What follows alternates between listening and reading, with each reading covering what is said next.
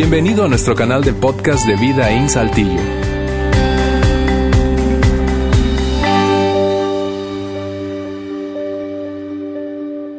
Bien, muy buenos días. Gracias por acompañarnos hoy aquí en Vida en el inicio de una nueva serie de temas. Es el primero de cuatro domingos y si nunca has estado con nosotros, o si es primera vez que te, conectas, que te conectas, perdón, o escuchas este podcast después de que ya ha transcurrido esta reunión, te explico rápidamente qué es una serie. Una serie es el abordaje de un tópico a lo largo de varias semanas, sencillamente porque no nos daría tiempo de meter todo el contenido en un solo domingo y en 40 minutos, que es lo que típicamente dura un mensaje aquí en Vidaín. Así que hoy comenzamos esta serie que hemos llamado Ven a ver, ven a ver. Y esta serie aborda un principio que desde nuestra opinión, nuestro punto de vista aquí en vida, creemos que cada seguidor de Jesucristo debe conocer, debe comprender cabalmente.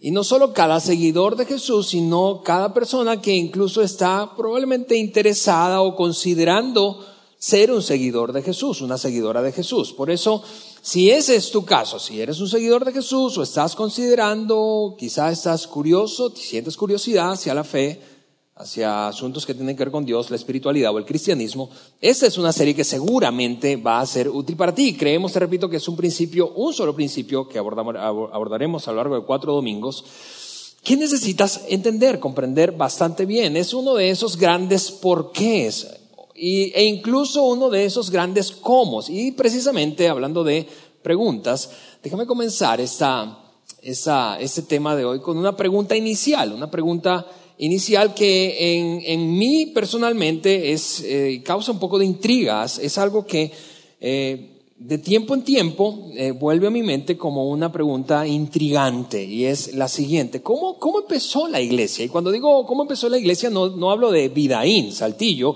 o Vidaín Monterrey o lo que está ocurriendo con nuestra iglesia, esa que estamos plantando ahora en la Ciudad de México. No, no, no, hablo de la iglesia en general, históricamente. O, dicho de otra manera, voy a plantear esa pregunta de diferentes formas. ¿Cómo es que, es que todo comenzó? ¿Cómo es que ha logrado no solamente comenzar, sino sostenerse a lo largo del tiempo? Históricamente, ¿cómo es que hoy en día se siguen reuniendo miles, cientos de miles, millones, decenas de millones de personas alrededor del mundo un día como hoy para hacer básicamente lo mismo. En diferentes formas, sí, seguramente, pero básicamente lo mismo. Adorar a Dios, de alguna manera descubrir principios establecidos en la Biblia, tratar de aplicarlos a su propia vida. ¿Cómo es que la iglesia ha tenido la capacidad de no solamente iniciar un movimiento más allá de una instalación, porque lo veremos a lo largo de la serie y hoy específicamente, la iglesia es mucho más que un templo físico, digo pero ¿cómo es que comenzó y ha logrado sostenerse a lo largo del tiempo? Eso es, es, una pregunta para mí intrigante, no sé si para ti lo es. Y, y la cosa es que mientras indagas tratando de responder, encontrar respuestas a esa pregunta, te das cuenta de que la iglesia básicamente comenzó como y sigue, sigue funcionando alrededor de un, un mismo asunto, inicial digo. Cada iglesia, históricamente, la iglesia del siglo I y la iglesia del siglo XXI, dos mil años después, sigue iniciando y dando forma de la misma manera fundamental. Es decir, cada persona empezó a considerar volverse un seguidor de Jesús en base a un solo asunto, y es una invitación. Cada persona abrazó la idea, comenzó a considerar la idea de volverse un seguidor de Jesús, una seguidora de Jesús, en base a una invitación o a través de una invitación. Es decir, todos los que estamos aquí, salvo alguna que otra excepción, fue invitado por alguien y eso mismo ocurrió en la iglesia del siglo I. Cada persona que consideró acercarse a Jesús y empezó a sentirse atraído hacia la fe cristiana, empezó a hacerlo en base a que alguien lo invitó, alguien le dijo, ven a ver, ven a ver, ven a ver, ven a ver de qué se trata. Por eso el nombre de la serie, ven a ver, ven, quiero invitarte, ven a ver, ven a ver quién es Jesús. No solamente bastaría con explicártelo, hay cosas que requieren mucho más que una, explicación, necesitas experimentarlo, ven a ver, ven a ver. Eso fue cierto para la gente del siglo I y es cierto para ti y para mí. Te repito, salvo alguna que otra excepción. Y me refiero a gente que quizá no sé, nadie lo invitó, pero vio un montón de carros y se acercó. Nadie lo invitó, pero en base a una necesidad, atravesó, estaba atravesando un momento difícil y entonces buscaba respuestas y se acercó a una iglesia. Y eso ha sido cierto excepcionalmente a lo largo de toda la historia de la iglesia pero mayoritariamente la iglesia comenzó con una invitación, a través de una invitación. Tú y yo, tú y yo que estamos aquí, fuimos invitados muy probablemente por alguien. Ahora, la razón por la que vinimos difiere entre tu caso y el mío, entre tu caso y la persona que tienes ahí a tu lado, detrás o delante de ti. Algunos vinimos entonces por compromiso. Algunos decidimos venir porque, bueno, la, persona que te invitó, pues Tú sabes, te da como pena, vergüenza decirle que no, ya te lo había dicho tantas veces, es un vecino o un familiar que te había insistido tanto que terminas diciendo algo como, está bien, vamos, internamente estás diciendo, bueno, que termine rápido, que termine rápido, que termine rápido. Probablemente ese es su caso hoy aquí, que acabe rápido, que acabe rápido, que acabe rápido. Viniste por compromiso. Algunos empezaron a asistir a una iglesia, empezaron a darse la oportunidad de considerar la fe cristiana. Y cuando digo la fe cristiana, muchos me han escuchado decir esto muchas veces, pero quiero seguir insistiendo.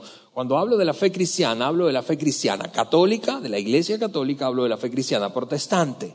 ¿Sí? Cuando hablo de la fe cristiana me refiero a esa amplitud de, denominaciones o corrientes doctrinales, pero alguien te invitó, no importa si fue a esta iglesia o a otra, y asististe por compromiso o por mera curiosidad, dijiste, bueno, vamos a ver, hay un montón eh, de gente hablando del asunto o varias personas que conozco hablando del asunto y, y quiero, quiero confirmarlo por mí mismo, por mí misma. Y eso te llevó a darte la oportunidad de asistir, de ir a ver atender a esa invitación. Otros, te repito, fue por necesidad. Vivían un momento crucial en sus vidas, probablemente un momento muy doloroso, un momento de pérdida, un momento de soledad, un momento de ansiedad, un momento de temor, un momento de búsqueda de respuestas a ciertos asuntos importantes en tu vida. Y quizá fue tu necesidad lo que te impulsó a aceptar la invitación. Pero te repito, la iglesia básicamente comenzó con esa invitación. Una invitación que fue el resultado de una reflexión de la persona que te extendió la invitación y de la persona que lo hizo a lo largo de la historia con cada individuo que se acercó a la fe cristiana. Reflexionó, esto que estoy viviendo, porque ya lo andaba viviendo, esto que estoy viviendo, necesito compartirlo con alguien. Y pensó en ti, pensó en mí. Esto fue cierto para mí. En mi adolescencia temprana, un amigo de infancia, a quien había conocido cuando teníamos, no sé, 8, 10 años, y ya siendo adolescentes, 15, 16, él me extendió la invitación porque estaba viviendo una experiencia y me dijo, esto, esto requiere más que solo una explicación, requiere que, requiere que yo lo comparta, pero, pero él no va a entenderlo si solo se lo explico, así que mejor lo invito y que venga y vea. Así que en esta línea va tu nombre. Eso que estoy viviendo, reflexionó, te repito, la persona que te extendió la invitación, Necesito compartirlo con fulano, contigo, conmigo. Y así ha históricamente funcionado la iglesia. Vuelvo a decirte porque hay algunas cosas que requieren más que solo explicación. Dicho de otra manera, solo escuchar, solo escuchar de algo produce una experiencia parcial. Solo escuchar de algo produce una experiencia parcial. Te voy a poner algunos ejemplos ahora mismo, pero es como cuando alguien te cuenta una película.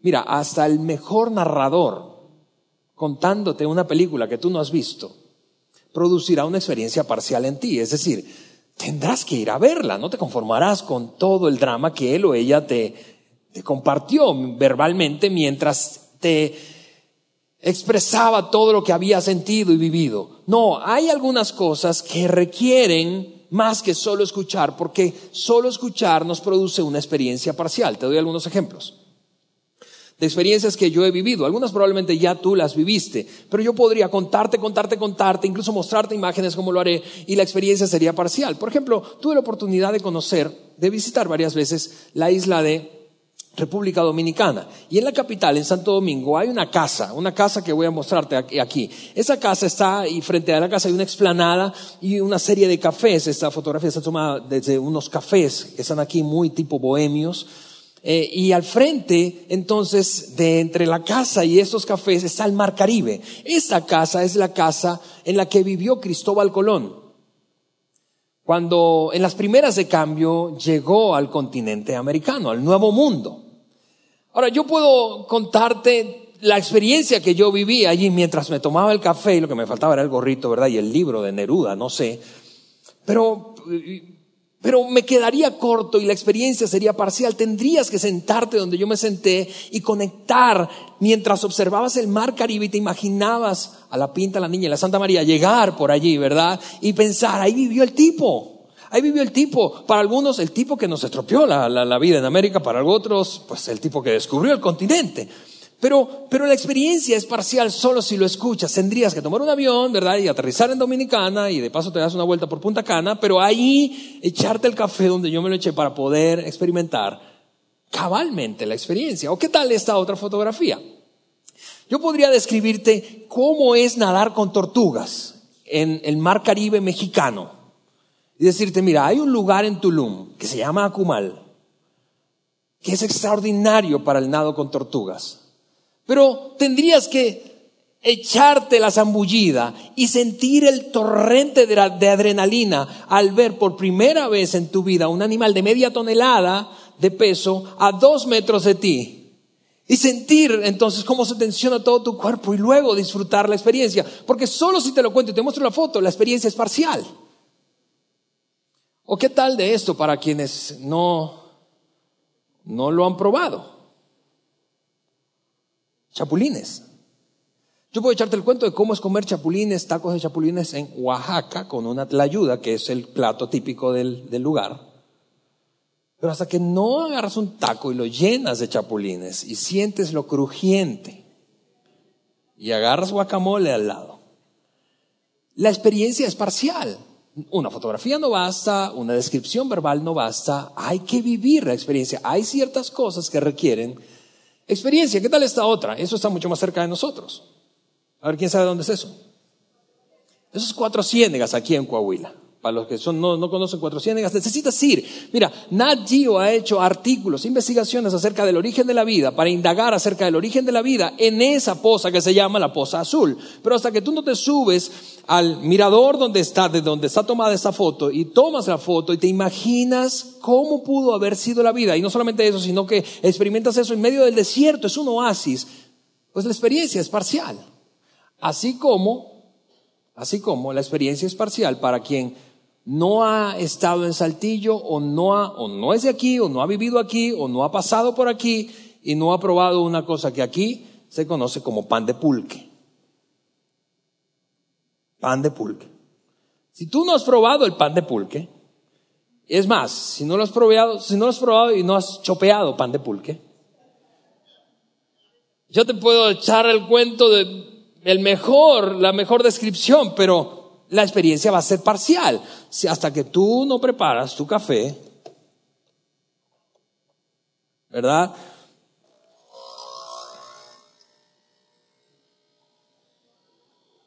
Y empieza a hacerte, a hacerte agua a la boca, ¿sí? Y dices, bueno,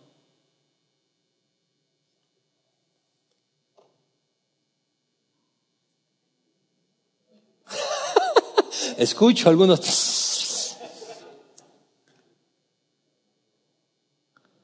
y lo mojas y te echas el sorbo.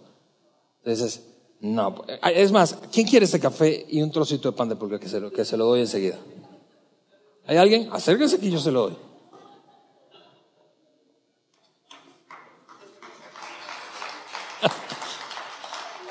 Hasta que no vives la experiencia, la descripción es parcial. Hay cosas que no solo debes escuchar, hay cosas que debes vivir. Hay cosas que debes vivir, porque solo escuchar produce una experiencia parcial. Es de esa manera, es con eso en mente que hemos intentado crear vida en nuestras iglesias, aquí en Saltillo, en Monterrey y mucho más recientemente en la Ciudad de México. Es con eso en mente, con la sensación, ¿hueles el café? Es con la sensación de, o con el compromiso de, vamos, necesitamos crear una experiencia que sea lo suficiente cómoda, atractiva, de tal forma que tú te sientas igualmente cómodo, cómoda al invitar a alguien y vivir la experiencia y no tengas el temor de que ahí va a pasar algo raro, va a pasar algo raro, va a pasar algo raro, ojalá que no hable fulano, ojalá que no hable mengano, ojalá que no hagan esto. Porque, porque típicamente históricamente y lamentablemente es lo que ha ocurrido con la iglesia. La sensación de, de que solo los que ya pertenecen a esa déjame llamarlo de, esa, de esta forma, subcultura entienden lo que ocurre adentro. Y por lo tanto, el que no está adentro no se siente parte y al contrario se siente excluido o excluida. Y concluye, ese lugar no es para mí, porque ese lugar es para gente que se porta bien. Y yo no me porto bien. Pero si ese es tu caso, yo quiero decirte, nuestras iglesias son para ti. Porque nuestras iglesias son para todos, no solamente para que se porta bien, por cierto, Eventualmente todos nos portamos, aunque sea un poquito mal.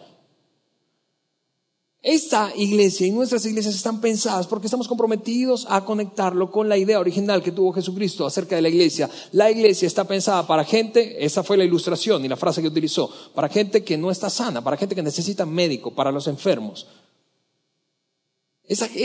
La iglesia debería ser un lugar seguro para todos en donde nos sintiéramos seguros todos. Y, y te vuelvo a decir, hemos creado, hemos estado comprometidos a lo largo de los años que lleva de existir Vida In, una iglesia, una iglesia que funcione sobre este principio, que funcione así, que funcione con la idea de que, vamos, necesitamos crear un ambiente en donde la gente se sienta tan cómoda de invitar a sus amigos, familiares, compañeros, colegas, jefes, empleados. ¿Por qué? Porque entendemos que la experiencia, la experiencia es necesaria. La experiencia de la iglesia tiene todo además que ver con una persona. La persona de Jesucristo. Y por eso es que me atrevo a conectar lo que ocurrió en el siglo I con lo que debería seguir ocurriendo 20, 21 siglos después. Todo que ver con Jesucristo. Todo lo demás es secundario. Debería ser secundario. Todo lo demás eh, alrededor, en torno, durante la experiencia de la iglesia debería ser secundario. La experiencia debería ser vivida de tal forma que nos empujara, nos condujera hacia encontrarnos, vivir una experiencia con Jesucristo. ¿Y por qué? ¿Por qué conecto todo eso? ¿Por qué me atrevo a conectar todo eso? ¿Por qué? Porque la iglesia, la iglesia, digo la iglesia en la tierra, no solamente esta iglesia, la iglesia en la tierra, es, desde el punto de vista bíblico, es la manera de vivir una experiencia con Jesucristo. Es la manera de vivir una experiencia con Jesucristo. Es a través de la iglesia que podemos conectarnos, vivir una experiencia personal con Cristo. Y yo sé que eso puede, puede parecer un poco desgastado y, y debido a la mala experiencia que muchos han tenido con iglesias, con diferentes iglesias, han decidido dar un paso atrás respecto a su experiencia o a su disposición de experimentar con la iglesia y han decidido entonces vivir su fe de manera personal, distantes, alejados de la institución de la iglesia. Pero, pero, pero, eso no le resta verdad, validez al fundamento que hace que se sostenga la iglesia en la tierra. La iglesia es el cuerpo de Cristo. La iglesia no es un templo, la iglesia somos tú y yo, la iglesia está conformada como un movimiento, no como un templo, el templo es secundario, el templo es accesorio, el lugar físico donde uno se reúne es absolutamente secundario. Lo que en el Nuevo Testamento el apóstol Pablo muchas veces, voy a mostrarte apenas una, pero muchas veces mencionó o definió la iglesia como el cuerpo de Cristo nada tenía que ver con un templo. De hecho, en las primeras de cambio, en el siglo I o en los primeros siglos, los cristianos, los seguidores de Jesús, no se reunían en templos porque eran perseguidos. Se reunían en catacumbas, se reunían en casas, se reunían, dice el libro de los Hechos, a compartir el pan sencillamente, a compartir la cena, a recordar las enseñanzas de los apóstoles o las enseñanzas de Jesús. Y eso básicamente le dio vida a un movimiento que fue conocido como iglesia posteriormente. La iglesia no es un templo, la iglesia somos tú y yo, los seguidores de Jesús. Mirad cómo lo dijo el apóstol Pablo en su carta a, a un grupo de personas, seguidores de Jesús, que vivían en una ciudad griega llamada Éfeso. Esto es lo que escribió Pablo. Y la iglesia es el cuerpo de Cristo. Él, Jesús, la completa y la llena, y también es quien da plenitud a todas las cosas en todas partes con su presencia. En otras palabras, vuelvo a repetirte, si la iglesia es algo y tiene que ver con algo, tiene que ver con una persona y es la persona de Jesucristo. Cada persona que viene a este lugar o a cualquier iglesia del mundo debería tener una experiencia con Jesús. Debería vivir la experiencia del cuerpo de Cristo, tú y yo, operando de tal manera que fuéramos representación de Jesús. No porque te portas demasiado bien, no eres inmaculado o inmaculada, sino porque eres el reflejo de una, de, del Dios del universo que entregó a su Hijo por amor a nosotros y has abrazado algunas de esas verdades y principios. Muestras compasión, estás dispuesto a ayudar al otro, a tender la mano, a bendecir a una persona, a estar allí para acompañar a mostrar misericordia en medio de un mundo tan injusto, a mostrar verdad en medio de tanto engaño. el, cuerpo de Cristo, tú y yo conformamos el cuerpo de Cristo, no el cuerpo místico de Cristo, eso, de eso no es lo que hablamos, hablamos de la realidad de gente real como tú y yo, con problemas, con desafíos, que está comprometida a seguir a Jesús. Y mientras hace eso, su vida es transformada. Y mientras hacemos eso, otros pueden experimentar o sentirse atraídos a vivir la misma experiencia. Pero todo comenzó, te repito, con una invitación. Ven a ver.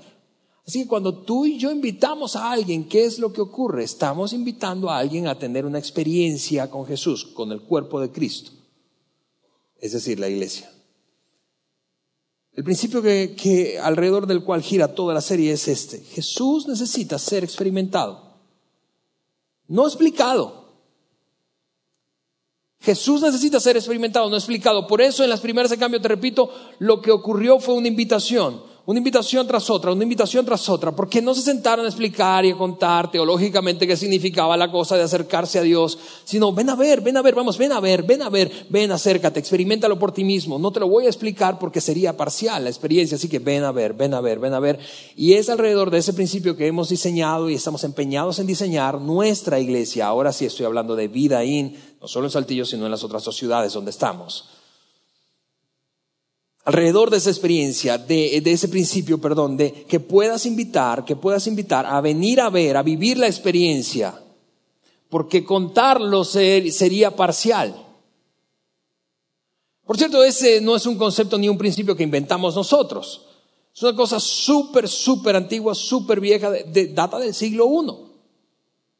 Cuando Jesús andaba recorriendo las calles y había un hombre, y voy a, mostrarte algunos eh, eh, eh, escritos de un hombre, uno de los cuatro biógrafos de Jesús, que se refirió en el primer capítulo de su tratado biográfico de Jesucristo, cómo funcionó esto de la experiencia, que, es, que Jesús requiere ser más experimentado que explicado. Te doy un poco de contexto. En ese momento en el que Juan, el apóstol Juan, está escribiendo, hay otro Juan, conocido como Juan el Bautista, probablemente has escuchado de él. Él está básicamente parado en, un río de la ciudad de Jerusalén llamado el Jordán, y allí está desafiando, instando, ¿sí? A todo el que pasa, era un lugar muy concurrido, a arrepentirse y a bautizarse, arrepentirse y a bautizarse. Eso está haciendo Juan, arrepiéntanse y bautícense porque el reino de Dios se ha acercado. Él además decía, cuando la gente le preguntaba, a ver, pero ¿quién eres tú? ¿Tú eres el Mesías que habríamos, habíamos de esperar? Él decía, no, yo no soy el Mesías y citaba a un, a un profeta del Antiguo Testamento llamado Isaías diciendo algo como, yo sencillamente vengo a preparar el camino para Él, para el que realmente es el Mesías. Y se refirió a ese Mesías como el Cordero de Dios. Y Quizá esa frase suene familiar para ti, sobre todo si creciste en un entorno de iglesia, todavía más específicamente si creciste como yo en un entorno de iglesia católica. ¿Recuerdas aquella frase con la que respondíamos si era objeto, incluso formaba parte de cánticos o de la liturgia? Si el Cordero de Dios que, que quita el pecado del mundo. ¿Sí? Ten piedad de nosotros. Cordero de Dios que quitas el pecado del mundo, ten piedad de nosotros. Ok, de aquí viene esa frase de la pronunciada por, Juan el Bautista para referirse a Jesús. Pero ¿por qué usó esa frase? Porque a pesar de que para ti y para mí no tenga mucho sentido, la frase el Cordero de Dios explicaba en una pequeña descripción cómo estaba diseñado todo el sistema espiritual judío. El sistema espiritual judío giraba alrededor de lo siguiente, esta dinámica un sacerdote, en ese caso un sumo sacerdote, tomaba un animal, un cordero típicamente, y lo llevaba al altar que estaba dentro del templo y lo sacrificaba. y vertía la sangre y vaciaba sus entrañas en otro recipiente y encendían ese animal en fuego. Y todo eso se hacía con la intención de ofrecerlo como una ofrenda a Dios para que perdonara los pecados del pueblo judío. Eso básicamente era, en resumen, cómo transcurría el ciclo espiritual de todo Israel. El pueblo pecaba, como todo pueblo, todo pueblo peca, Viene el sacerdote y dice, dame el cordero, lo, lo, lo, lo sacrifico, lo, lo, ofrezco a Dios como ofrenda para calmar su ira y extender el perdón a todo el pueblo. Ok, lo que está diciendo Juan el Bautista es, este hombre del que les hablo y que aún no han visto, pero ya está entre nosotros, Jesús, el Mesías, es el Cordero de Dios, el mero, el último Cordero que vamos a asesinar, el que va a resolver por fin y definitivamente nuestro conflicto con Dios, de que pecamos y Él nos perdona, pero para que nos perdone tenemos que matar un animal, pero no existen animales suficientes en la tierra, en la tierra para, para perdonar todos los pecados de la humanidad. Así que este se convertirá en ese cordero definitivo y quitará el pecado del mundo. Por eso esa frase, aprendimos esa frase en la iglesia. Y así es que Juan, entonces, interactuando con la gente, ve a Jesús pasar un día y esto es lo que escribe el apóstol Juan, el otro, el discípulo de Jesús. Juan, Juan el Bautista, estaba de nuevo allí con dos de sus discípulos. Eran dos seguidores, Juan no, era muy, popular, tenía dos seguidores nada más. Dos de sus discípulos, al ver a Jesús que pasaba por ahí, dijo, aquí tienen al Cordero de Dios. Es el de, es quien de, es de quien he estado hablándoles es quien ha sido prometido para nosotros. Él va a resolver todo nuestro conflicto con Dios. Es Él. Cuando esos dos discípulos lo oyeron, empezaron a seguir a Jesús. Se fueron detrás de Jesús. Fue una cosa, mira, ahí la lealtad se les, se les voló. Dijo Juan, qué pena, pero chao, yo me voy con este, porque es de quien has estado hablándonos, de quien hemos escuchado tanto. Y ya no queremos solo escuchar, porque escuchar produce una experiencia parcial. Yo quiero vivirlo de cerca, quiero estar cerca de Él. Así que empezaron a seguirlo y Jesús, al ver que lo estaban siguiendo, lo, estaban siguiendo estos dos, esto es lo que ocurrió. Se volvió a ellos y les preguntó, ¿qué buscan? ¿Por qué me siguen? ¿Cuál es el punto? ¿Qué quieren?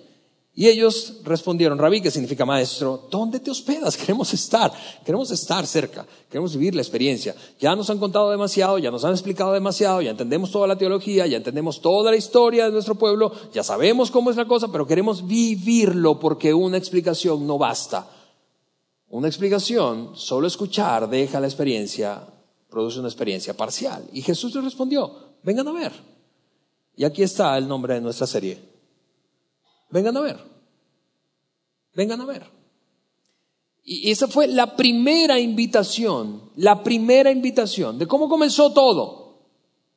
Todo alrededor de la fe cristiana, todo alrededor de la vida de la iglesia, todo alrededor de esto que tú y yo experimentamos cada domingo y experimentan miles, cientos de miles y millones de personas y cientos de millones de personas alrededor del mundo con esta invitación como al mismo tiempo como modelo para lo que ocurriría posteriormente, porque notarás que vamos a seguir leyendo en el pasaje que empieza eso a convertirse en un hábito.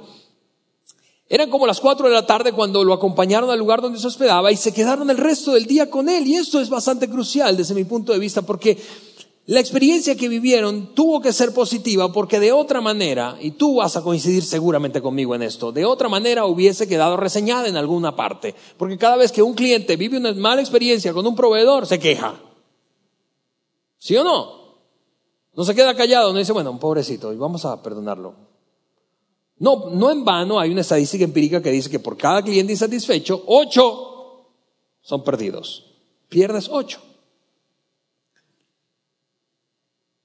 Uno de esos discípulos, de los dos, que siguió a Jesús, su nombre era Andrés. Él era hermano del famoso Pedro, el apóstol Pedro, Simón Pedro. Lo primero que hizo Andrés, lo primero, lo primero que hizo Andrés fue buscar a su hermano Simón y cuando lo encontró le dijo, ven a ver, hemos encontrado al Mesías y no te voy a contar más porque tú sabes tanto como yo del asunto, así que ven a ver. Y lo llevó. Entonces lo llevó a donde estaba Jesús. ¿Ves que no hay explicación? Porque en ocasiones la explicación sobra y la experiencia es lo que se requiere. Y tú y yo sabemos eso respecto a otros asuntos de la vida. A veces las explicaciones sobran y hay, hay asuntos, quizá no todos, pero hay asuntos en la vida que requieren experiencia, que requieren experiencia. No explicación, requiere experiencia. Luego de esto, de que Andrés, uno de los dos discípulos o ex discípulos de Juan el Bautista, se fue tras Jesús y entonces, viviendo la experiencia durante algunas horas, fue enseguida a buscar y a traer a su hermano para que viviera la experiencia que él estaba viviendo. Recuerda la invitación. Segunda invitación, la primera de Jesús a Andrés. Vengan y a otro discípulo. Vengan, vengan a ver. Segunda invitación, Andrés a su hermano, Pedro. Ven a ver, ven, ven, necesitas venir. No basta con que yo te lo explique. Porque hay, mira, lo que ocurrió con Felipe es esto. Al día siguiente Jesús decidió salir a, Galilea. Se encontró con Felipe y lo llamó y le dijo, sígueme. Otra invitación, sígueme. No le digo, ok, déjame explicarte quién soy. No, no, le digo, ven a ver, sígueme, sígueme. Solamente pasa tiempo conmigo, ven y experimenta qué significa estar cerca de mí. Ven y vive la experiencia de la cercanía conmigo. Y lo, la respuesta o la reacción de Felipe lo que hace es confirmar el principio del que estamos hablando hoy, que hay cosas que no deben ser explicadas, sino vividas. Hay cosas que deben ser vividas. La fe es una de ellas. Hay cosas que deben ser vividas, no explicadas. Aquí está lo que hizo Felipe. Mira lo que hizo Felipe. Felipe buscó a Natanael, un amigo suyo, y le dijo, aquí está, le dijo, empezó a explicarle, Hemos encontrado a Jesús de Nazaret, el hijo de José, aquel de quien escribió Moisés en la ley y de quien escribieron los profetas. Y empieza a echarle todo el rollo. Y, y, Natanael, entonces, a ver, dice, pausa, ¿cómo? ¿De dónde es? ¿De Nazaret? ¿De, de Nazaret? ¿Acaso de allí puede salir algo bueno? Es lo que ocurre cuando tú y yo tratamos de explicar. Olvídate, o más bien no te limites solamente al asunto de la iglesia ahora. Piensa en cualquier experiencia que tú has vivido y le estás contando a otro. Y quizá empiezas a experimentar objeciones suyas. No te creo, lo dudo, estás exagerando, eso es imposible. Natanael dijo, no, no manches, y ahí no sale nada bueno. Yo conozco Nazaret, yo conozco esa familia, nada que ver. Porque lo que ocurrió con Felipe, te repito, confirma el principio del que hablamos hoy, del que hablaremos en la serie. Es necesaria la experiencia más que la explicación, porque solo explicar, solo escuchar produce una experiencia parcial. Por lo que entonces Felipe rápidamente cambió el approach, su, su acercamiento, el abordaje y dijo, a ver, a ver, a ver, ven a ver, ven a ver, ya no te voy a explicar más, ven a ver. Porque, de nuevo, como lo he dicho desde hace un rato, Jesús necesita ser experimentado, no explicado. Y este es un hábito. Este, este principio queremos convertirlo en un hábito en vida in. Y los hábitos se construyen intencionalmente. Queremos convertir en un hábito que ese comportamiento de invitar a una persona, de invitar a una persona, de ven a ver, ven a ver. Vamos, no voy a explicártelo porque seguro tú tienes ideas en tu mente de lo que es la iglesia en base a tus experiencias y seguro es válido, es justificado. Quizás has tenido malas experiencias en el pasado, probablemente no te trataron bien, probablemente te decepcionaron, probablemente te hicieron daño, probablemente aquellos que se suponía que debían comportarse bien se comportaron mal, pero ven a ver, ven a ver, ven a ver, ven a ver. Y esa es, e-, ese es el hábito alrededor del cual queremos seguir construyendo la iglesia vida in porque inicialmente es la manera en que se conformaron las iglesias, mucho más que un edificio, te repito, es la experiencia comunitaria entre personas que están persiguiendo a Jesús y que representan en la tierra el cuerpo de Cristo. Mira, te he soltado algunas verdades teológicas profundas hoy. El hecho de que yo no sé si tú y yo somos completamente conscientes de que la iglesia somos nosotros. La iglesia no es esto. La iglesia no son las luces y, la pantalla y, el pan de pulque y la cafetera en espresso. La, la iglesia somos tú y yo. La iglesia es un movimiento, no una institución. La institución es un medio para darle forma al movimiento. El espacio físico es un medio para reunirnos. Pero la iglesia gira en torno al encuentro y la experiencia de un individuo con una persona, y esa persona es Jesucristo. Y la verdad bíblica enseña que tú y yo somos el cuerpo de Cristo. Es una cosa extraordinaria, es un misterio en algún sentido, pero es extraordinario. Tú y yo somos el cuerpo, el cuerpo de Cristo. Y te repito, es alrededor de ese principio que hemos intentado durante estos años y seguiremos intentándolo, probablemente es la primera vez que escuchas verbalizarlo así, construir la iglesia Vidaín. Lo hemos enunciado con otras dos palabras y es la que, las que quiero que te lleves hoy. Invierte e invita, invierte e invita. Invierte en tus relaciones constantemente, básicamente eso es lo que significa. Invierte en tus relaciones constantemente e invítalos estratégicamente. Invierte en tus relaciones constantemente. Invierte en las relaciones de amistad, de familia que tienes constantemente. Invertir en una relación es pasar tiempo de calidad, es agregar valor a sus vidas, es mostrar generosidad, es mostrar empatía, invertir en la vida de aquellos que te rodean. Invierte en sus vidas, invierte en sus vidas, invierte en sus vidas constantemente. e invítalos a venir a ver estratégicamente. En otras palabras, hay momentos que son buenos para invitar a alguien a la iglesia y hay momentos que no son buenos. Veremos esos momentos a lo largo de la serie. ¿Cuándo invitar a alguien a la iglesia? Pues no siempre es bueno. Y esto puede sonar odioso para aquellos que, que tienen historia, es decir, que crecieron, crecieron en la iglesia. Porque probablemente incluso vengan a tu mente algunos pasajes bíblicos. A ver, pero ¿cómo? La Biblia no nos llama a predicar a tiempo y fuera de tiempo. Sí, pero hay momentos en los que en vez de representar un puente para esa persona, de tal forma que se acerque a Dios a través de tu invitación, representa un muro. Porque quizás recientemente ha vivido una mala experiencia con otra iglesia, con otra persona, o, que, o, probablemente no está dispuesto y ha mostrado mucha resistencia. Hablaremos de cuándo es estratégico en esta serie invitar a una persona. Pero ¿cuándo es estratégico invertir en tus relaciones? Constantemente, constantemente. Y eso es, es, algo importante, esa combinación, la combinación de estas dos palabras, porque mientras no invierta en mis relaciones, representará un mayor desafío extender una invitación para que se conecten con su Padre Celestial. Representará un mayor desafío siempre, porque la relación es como, es como, la relación establece como un, un ambiente apropiado. Es decir, aquellos que están cerca de ti, aquellos que han invertido en ti, que han agregado valor, a tu vida, son las personas a las que tú prestarías atención y tu oído para lo que sea que tenga que decir. Pero una persona que tú no conoces, imagina que una persona que no, pasa tiempo contigo, no, que de la que tú sientes que no eres, para, para quien no eres importante, tratando de decirte cosas a tu vida, probablemente establecerás una barrera, invertir constantemente. y mira, algo más antes de ir cerrando ese, primer día de la serie, es que de aquí, de esa eh, experiencia de invitar o ese principio de invitar a otros, surgió un término que ha sido usado históricamente en la iglesia y es evangelizar, evangelismo. Ahora, la cosa con el evangelismo es que muchas veces, y hoy más que, más que probablemente en el pasado, tiene una connotación negativa.